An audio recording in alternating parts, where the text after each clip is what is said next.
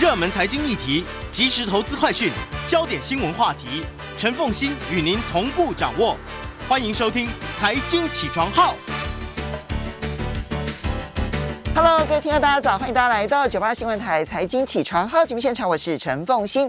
一周国际经济趋势，在我们线上的是我们的老朋友丁学文。Hello，学文早。凤馨，各位听众，大家早安。也非常欢迎 YouTube 的朋友们啊，一起来收看直播。好，学文。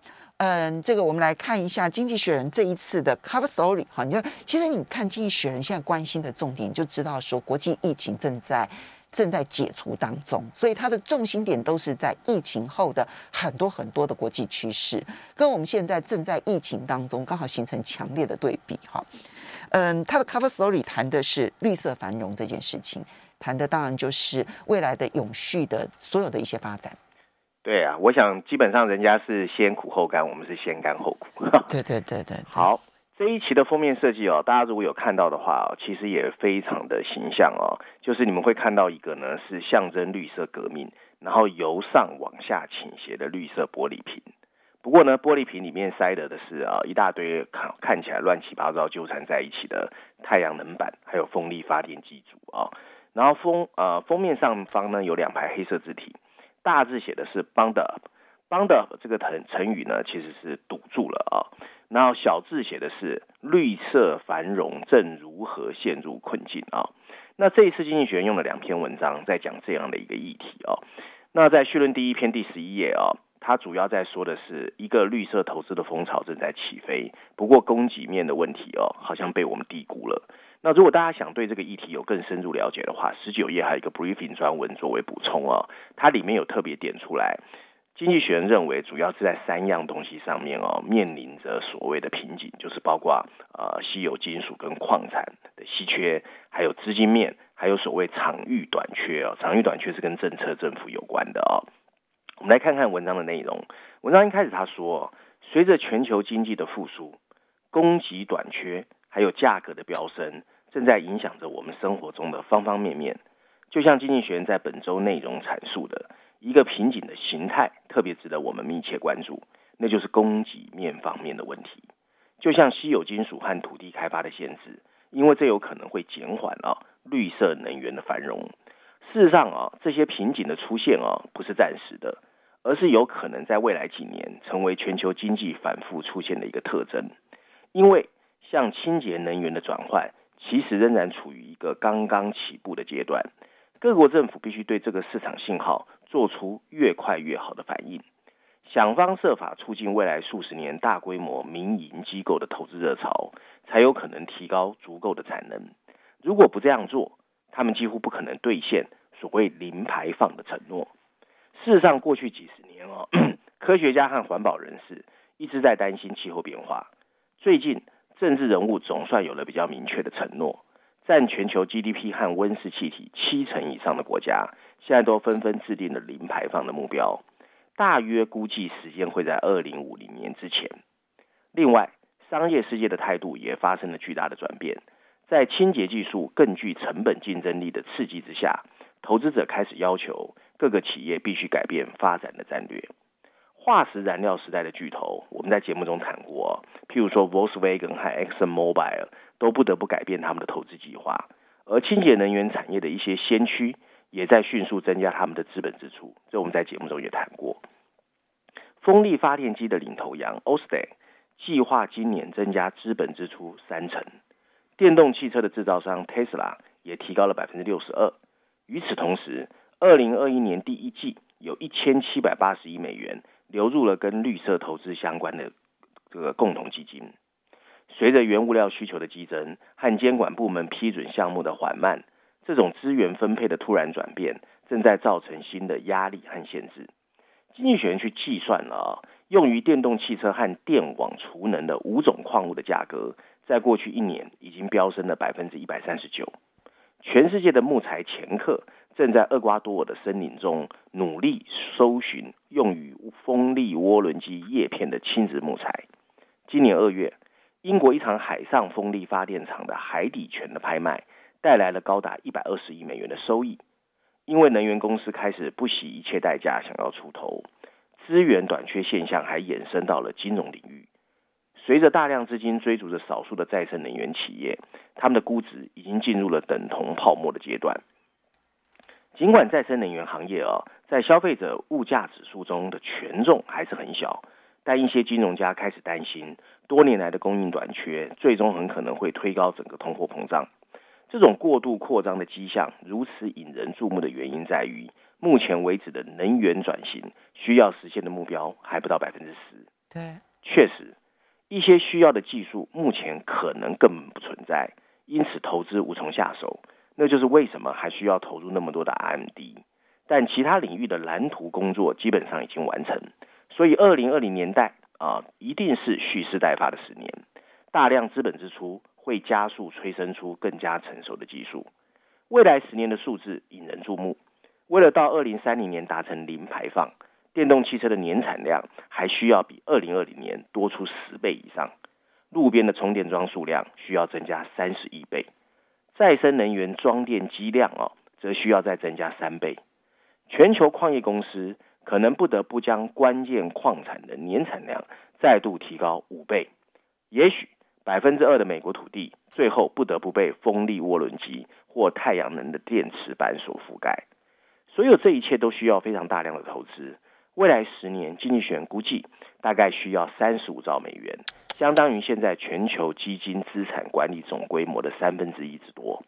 最适合实现这一目标的体系，就是那个从一九九零年代以来彻底改变我们世界的跨境供应链和资本市场的网络。然而，一切都改变了。即使这个体系仍然存在，也没有办法完全实现，因为他们有关能源的投资其实只有所需水平的一半左右而已，而且还偏向了少数的富裕国家和中国。例如，尽管金属价格飙升，但矿业公司对增加供应其实一直保持着谨慎的态度。投资不足的主要原因还有项目审批的时间过长，预期风险和收益的不够透明。政府需要更加坚定。相对积极的国家在支持关键基础设施的建设，譬如说输电线路和研发方面，发挥着至关重要的角色。但压倒一切的优先事项，必须是通过两种方式来促进私人投资的更大增长。首先，必须放宽规划的规则。全球采矿项目平均需要十六年才能获得标准。美国典型的风力发电机项目啊，获得租赁的批准和许可，平均更是超过十年。这也是海上风力发电装机量美国不如欧洲的原因之一。加快速度需要集中决策。这是让当地的积极主义者和环保人士最失望的一部分。其次，政府要能够帮助企业和投资者更好地应对风险，他们可以在某些领域提供明确性，例如保证发电量的最低价格。西方政府也有责任提供廉价的融资，以增加对贫穷国家的投资。文章最后提到，但最关键的还是引入碳定价。把市场信号嵌入到数百万日常的商业决策中，并长期上为企业家和投资人提供更多的可见性。今天，世界上只有百分之二十二的温室气体排放被碳定价计划所覆盖，而这些计划根本没有被很好的整合在一起。绿色瓶颈表明着脱碳终于有机会从理论变成一个现实，而现在需要一个更强而有力的推动。才能让这个绿色革命发生，所以它并不算是悲观，它其实只是提到说，现在在发展的时候，它有这一个发呃需要投资跟可以投资中间似乎有一些关卡没有突破。呃，其实我觉得他用瓶颈形容很好哦。嗯，其实他在开场白哦，凤馨他有提到哦，因为现在全世界就像你刚才在呃节目一开始说的，经济正在复苏，对，所以价格在飙升。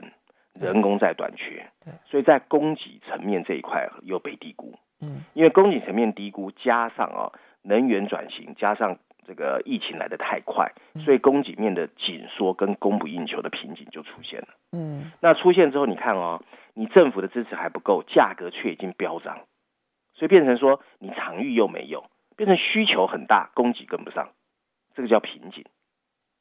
所以文章其实主要在提醒我们啊，要突破瓶颈。嗯嗯，当然，他这里面其实等于是在跟各国政府喊话了哈，因为能够做的其实是各国政府。对。但是我们从一般民众的角度来看，就我听到一个关键词，就是未来十年有关于这方面的投资需求量高达三十五兆美金。嗯，它是一个大生意耶。是啊。嗯，如果你能够，当然，嗯，现在有瓶颈，就是因为政策跟这个。嗯，政策上面其实还会有充满了风险，对不对？哈，所以那个瓶颈无法突破。如果如果能够突破瓶颈的话，那个投资的大爆发是很难想象的。我觉得其实最好的结论就是啊，我们常听的先前啊先知先觉后知后觉。我觉得政府在对绿色革命这件事情上有点后知后觉。你譬如说，不管缺水、缺电，还有疫情，都一样。对，就大自然永远比你想的来得快，但是人类习惯说，反正我没有火烧屁股，干嘛现在急着做？这就是我们自己内部的教训了。好，好，我们要这个稍微休息一下，等一下马上回来呢。这个呃，学文还有其他的文章要跟大家来。欢迎大家回到九八新闻台财经起床号节目现场，我是陈凤欣。在我们线上的呢是我们的老朋友丁学文，他接着呢要为大家选的这一篇文章呢是《伦敦金融时报》来特别谈晶片的短缺，显示了我们过去从一九九零年代一直到之前呢，大概讲那个供应链啊的这个嗯这个零件的管理哈，就供应链的管理又及时生产。这个把存货降到最低的即时生产，其实显然这个管理模式是有了问题了。对，这篇文章我也蛮喜欢的哦。这篇文章是《伦敦金融时报》最新的呃全球这个社论啊、然后呃大标题写的是，就像凤新刚才提到的，叫“晶片短缺显示了 just in time 即时生产的陷阱”。其实即时生产哦，其实。跟台湾的影响很大，台湾的产业其实大部分都是来自于日本丰田的所谓金石生产哦，对，这就是即时生产，金石管理，金石管理。那小标题写的是呢，为了避免未来的再次中断，企业需要加大有关投资供应链的管理哦。我们来看看文章的内容。文章一开始他说，半导体晶片的短缺效应正在全球供应链中蔓延，汽车厂因为半导体生产的不确定而陷入了闲置。消费性电子产品制造商开始警告，整个短缺开始蔓延到电视、电器，还有智慧型手机的各个生产层面。过往啊，在欧盟、美国和中国之间的经济政策协议中，比较少看到的情况，开始出现在各个晶片制造中，政府加大投资的宣示。但应该加强供应链管理的主要责任，其实还是要回到企业本身。及时生产 （just in time） 的制造理念。就是零组件可以在需要的时候刚好到达工厂，这曾经是全球化的一个奇迹。通过跨洲协调各地的船舶、火车还有卡车司机的移动，汽车和电子制造商可以确保零部件几乎在按需求准时的到达。尽管这个模型具有极强的弹性和适应能力，但这种精准的生产方法几乎不容许有任何的。错误的余地，借着生产的进行重组或搬迁，在去年疫情刚爆发的初期，一度短缺的个人医疗防护设备曾经顺利得到解决。目前的晶片短缺紧张情况，来自于不同需求之间的一个拉锯。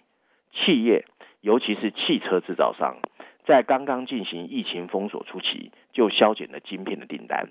他们认为，预计过多的晶片有可能导致将来的库存增加。但近期的疫苗接种结合了政府经济的纾困，让整个经济复苏的速度比预期要快，并进一步导致了新订单的激增。封锁隔离不但没有减少晶片的需求，反而因为远程工作和线上娱乐的需求，激发了购买的需求。当然，地缘政治也发挥了重要的作用。台湾和韩国生产的绝大多数用于汽车和消费电子的标准商化品的半导体元件，但它的设计却大部分是由美国所核准许可的。美国决定对中国的技术出口采取限制，逼得中国的制造商开始积极囤积库存，来应对美国进一步的限制。最近的台湾疫情失控，进一步导致了部分生产制造企业关闭了工厂。供应的限制及需求的激增相伴而生，更紧俏的状况。及时生产可以让生产成本保持在比较低的水平，但对于类似的供应链中断，几乎没有办法提供更好的保障。汽车制造企业和其他产业现在正在为生产延迟、销售下挫，还有声誉受损，付出非常高昂的代价。保有库存变成一个对应这些后期成本的一个保险方式，政府不会愿意代为承担这种费用。晶片制造商正在赚取可观的利润，再用这些利润扩大资本支出，目前看来绰绰有余。随着对工厂的投资激增，当前的短缺现象极有可能带来一个生产过剩的过度投资。英特尔今年早些时候已经宣布在 Arizona 建设两家工厂。而欧洲最大的汽车零部件供应商 Bosch 也宣布在德国的 Dresden 再开设一家工厂。目前，企业正在为过度重视 Just in time 而不是 Just in case 付出巨大的代价。Just in case 就是以防万一啊。文章最后提到，想要保护未来的供应链运作，需要改变 mindset 思维，还有支出的意愿。例如，你应该要去雇佣一个。专业的供应链管理经理或者部门，他们可以通过多元化分散供应来源，并跟供应商保持合作，或使用智慧科技来预见或避免相同的瓶颈出现，而不是像现在这样借由裁员停工来应对。例如，一些晶片对于国防和军事用途很重要，但一些汽车制造商和消费电子面临的延迟并不影响国家安全。应该是企业。而不是纳税人需要为了自己的长期利益来确保供应链的安全运转。嗯，好。现在在欧美最重视的当然是汽车晶片，因为呢，汽车厂它的呃工人非常的多哈，就就业人口数非常的高，所以一旦呢因为晶片短缺，造成了汽车工厂的生产线必须要停工的话，它对它它在当地来讲形成了重要的社会问题。但是我同意，就是刚刚所说的那个 just in time，在一九九零年代，因为丰田风靡全世界嘛，它那个金石管理就让全世界见证到了，就是当你把供应链管理到了一个呃几乎零库存的时候，你的获利可以如何的成长，你的成本可以压得多低。那这个部分其实学得最好的就是台湾，嗯，没错，台湾这 just in time 的这个这个供应链管理真的是做到。近乎完美，就超越了当初丰田，对不对？哈、嗯，所以被公认说是最有效率的一批。但现在就开始吃尽苦头，因为就所以为什么缺料这件事情在台湾来讲，好像显得特别的严重。就是这个精实管理其实扮演了很重要的角色。现在其实我们应该已经可以看到，几乎所有的企业已经开始出现了调整。那最大的第一个调整就是把那个。这个存货的时间拉的长了，然后所以它的这个存货的量就变多了。我我觉得对我来说触动比较大的 是文章里面有一段话啦，就是说现在大家都在扩大资本支出，因为反正钱印钱不用钱嘛，啊，对，都在纾困嘛。对。那事实上，凤馨你可能有看到，其实上个礼拜六月八号，美国通过了一个创新和竞争法。嗯。那台湾对南韩也很。羡慕、嫉妒、恨嘛？对，两千五百亿美元，嗯、没错，因为他要发展一个 K 半导体策略嘛。嗯，印印钞票不用钱，然后我拼命又在各个国家扩大资本支出，看起来需求很多，所以呢，将来其实这个供应链瓶颈的问题会更大。那其实站在台湾的角度，其实台湾要特别注意的就是文章里面特别提到的，大家都在竞赛。嗯，可是未来现在这个情况到底是常态还是永远下去？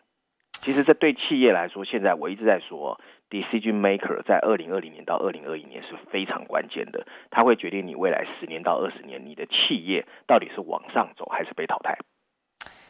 你越是走向 just in time，你可能越被别人抛弃的机会越高。嗯，世界真的变得太快了。嗯。这个企业的决定真是不容易的一件事情。对啊，下面还有个乌鸦嘞，通货膨胀。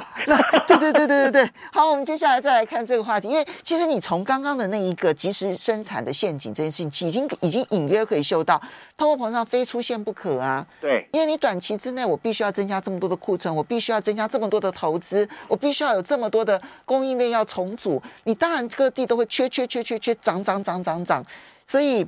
嗯，经济学人，你这边挑的这篇文章，从中美的角度来解读哦，两篇。对，我觉得这一本经济学人啊，经济学人应该是说这两个月，我觉得又恢复了乌鸦的本色啦。他其实一直在提醒我们，全世界地缘政治没有停歇，全世界大家都这么 crazy、这么 happy 的时候，不要忘记金融市场里面有很多隐忧。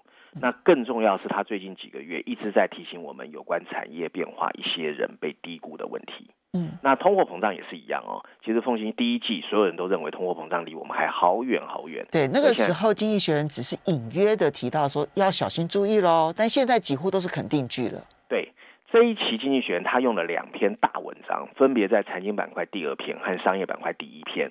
分别以疫情过后全世界两个一定会对干的巨头中国跟美国的角度去告诉我们，他为什么看到通货膨胀越来越有可能，而且都是以企业的角度。那我想台湾其实未来哦，现在最关键的护国神山都是企业嘛，我们就不谈政府了。那企业一定要去看中国跟美国的企业界正在发生什么事啊？那其中呢，在财经板块第二篇，它是以中国的角度，因为全世界都在怪。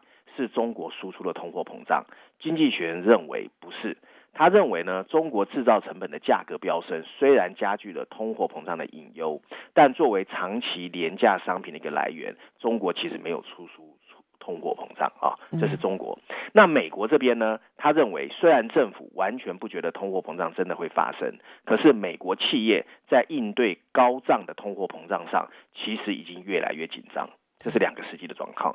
那我把两篇文章 combine 在一起，稍微删减之后，把它变成一个 summary 跟大家分享哈。嗯，中国这边呢，他一开始就举了一个企业界的例子。他说有一家中国的堆高机的制造企业的国际销售经理 Eric 朱，最近向客户发了一封今年以来的第二封邮件，他提提醒客户我要涨价了。嗯，邮件内容特别说到哦，我们需要和合作伙伴一起分摊现在的成本上涨。我们真的没有办法百分之百自己吸收。然后邮件里面还提到，这个世界已经 crazy 了。尽管呢，C R A Z Y crazy 不是一个标准的经济术语，但现在对全球市场蔓延的涨价走势来说，crazy 是一个最好的形容词。就像朱先生说的，投资者和企业的老板开始担心，中国这个世界工厂本身开始在向全球输出通货膨胀。很容易看出为什么人们会担心哦。六月九号有个中国的报表啊，告诉我们五月份的 PPI 正以平均百分之九的速度在中国上涨，这是过去十三年来中国的最高水平。对，如果再加上运输成本的飙升和人民币的走强，可能会整个推高从手机到你家的床垫所有中国制造商品的价格。然而，中国出口通货膨胀的风险有可能被夸大了。经济学认为哦。中国生产者价格的上涨，只有一部分是反映中国境内的因素。它强劲的经济复苏是由住宅和基础设施的投资带动的，这才推高了像钢铁的价格。而为了实现绿色转型的目标，中国政府也控制了煤炭和钢铁的生产能力。中国官员还誓言要打击中国国内商品期货的过度投机，并公开宣称，因为期货价格具备助涨的潜在风险。其实，大多数价格压力反映的其实是新冠病毒笼罩现在这个世界的特殊性。全球对消费品的需求，包括你在家里上网购买的东西，都在涨升，呃，涨价。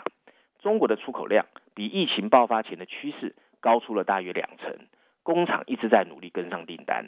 全球大宗商品供应的中断。例如，限制了智利和秘鲁的铜矿开采的封锁措施，也同步推高了价格。我们要稍微休息一下。所以呢，整个通货膨胀的来源到底是什么？我们休息一下，马上回来。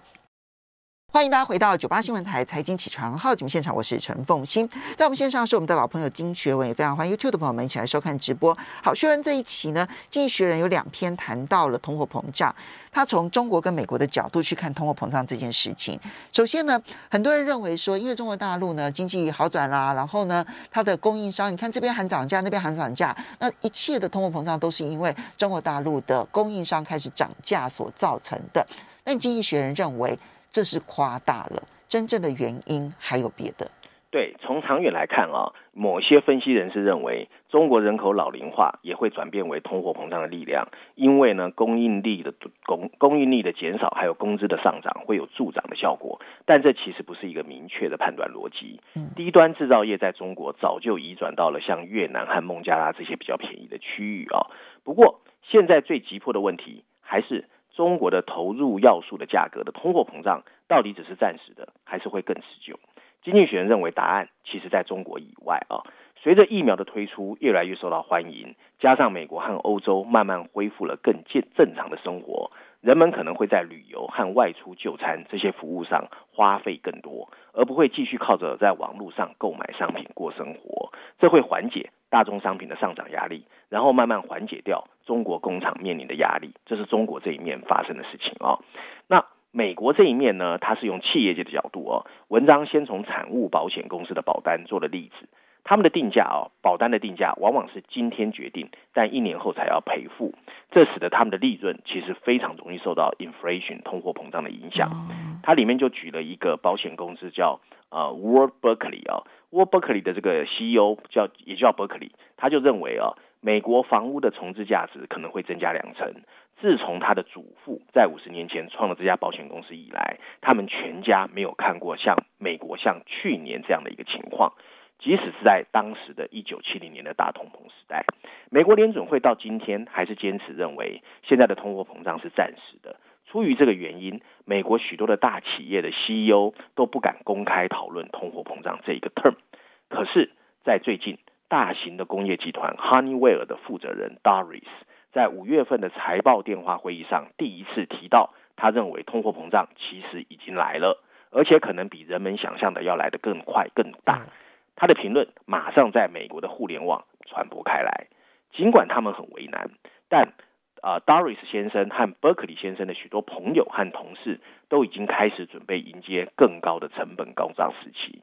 事实上，在一九七零年代，当时的美国公司以多种方式在应对不停上涨的商品价格。首先，他们尽可能的把成本转嫁给客户。当这种策略用尽的时候，他们转向自动化操作，或把他们转移到劳动力更便宜的州，无论是美国或者是其他国家。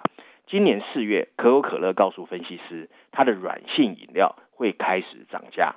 惠而浦也警告，洗衣机和其他电器会开始涨价。P&G 保检计划在九月份把部分的消费品的价格提高到中高位的价价格，然后被压抑的需求爆发，使得美国公司能够摆脱价格上涨的困境。Credit Suisse 的一个分析师就表示，今年第一季啊，美国大企业的净利润会比上季上季表现更好。可是很多美国企业已经开始在为价格一旦不再上涨的时期做准备。一个侧重避免关键建设项目的供应瓶颈，另有一另外有一些侧重在紧张的市场怎么去招聘到工人。如果事实证明通货膨胀真的很棘手，一些公司考虑把生产转移到劳动力更充足、更便宜的地方。美国的企业今年将商业投资增加了百分之十五，很大一部分转向了自动化。文章最后提醒我们。即使在低通膨的世界，许多此类提高生产力的投资仍然具有良好的商业意义。这是许多 CEO 希望得到的结果。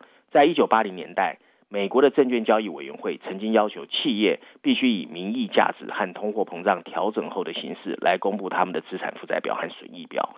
多年来，这个要求已经慢慢被大家淡忘。去年十一月，市场监管机构甚至决定把最后的明确文字全部抹掉。如果最后事实证明这些动作为时过早，那会对全世界都非常讽刺。所以他们现在在警告美国会做得太慢。他美他警告美国的政府跟企业是脱钩的，企业紧张的像热锅上的蚂蚁，政府还一直在提醒大家没事没事。我觉得政府，我觉得他们的联总会并不是没有注意到这个现象，他们其实很清楚，只是他们不能松口，因为他们一松口的话，金融市场的波动太大。对，对他们来讲，金融市场的波动似乎几乎变成了他们现在要控制物价跟就业市场的这个两个重要政策目标之上的更重要的目标了耶。所以啊，人在江湖混，哪能不沾血？你总管要还的，所以我才说嘛，拼命印钞其实不可能是。对不对？永远 happy。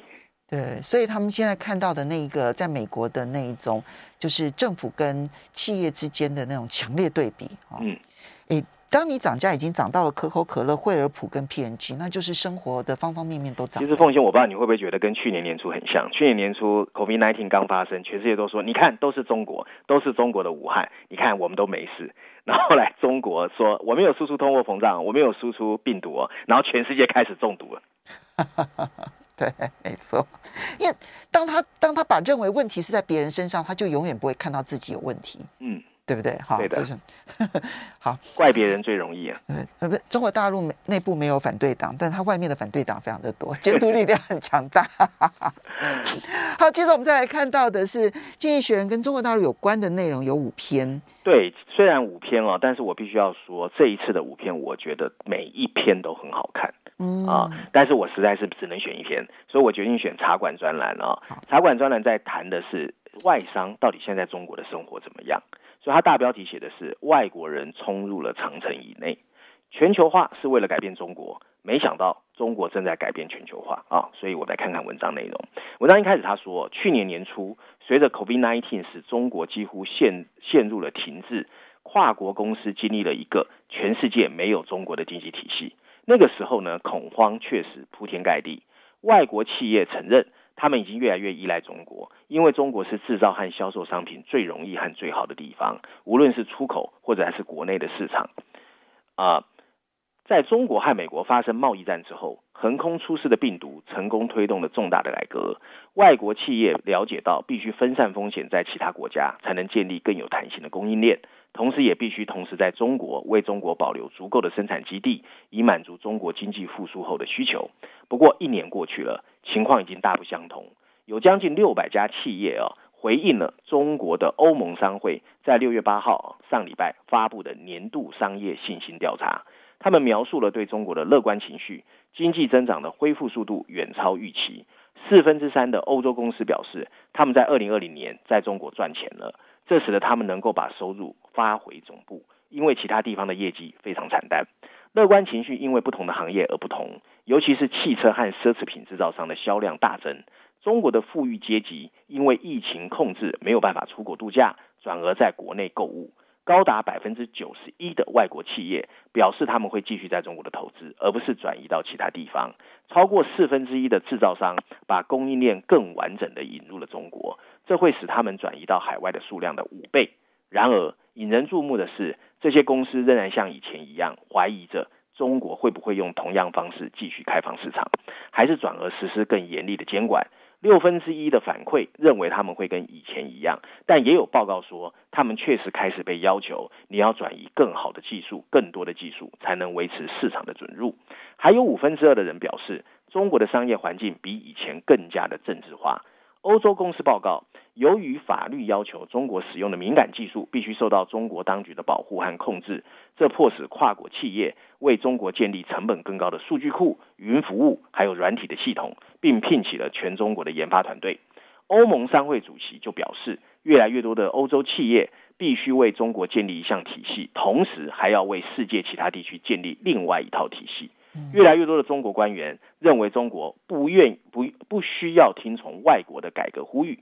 私下里，欧洲的企业老板承认，在试图说服中国开放符合该国的自身利益时，外商的影响力越来越小。习近平领导的中国对外国公司的欢迎也变得有选择性。最受欢迎的是出售中国没有办法自己制造的商品，例如高科技化学品和工业机械。他们的存在吸引了专业的供应商。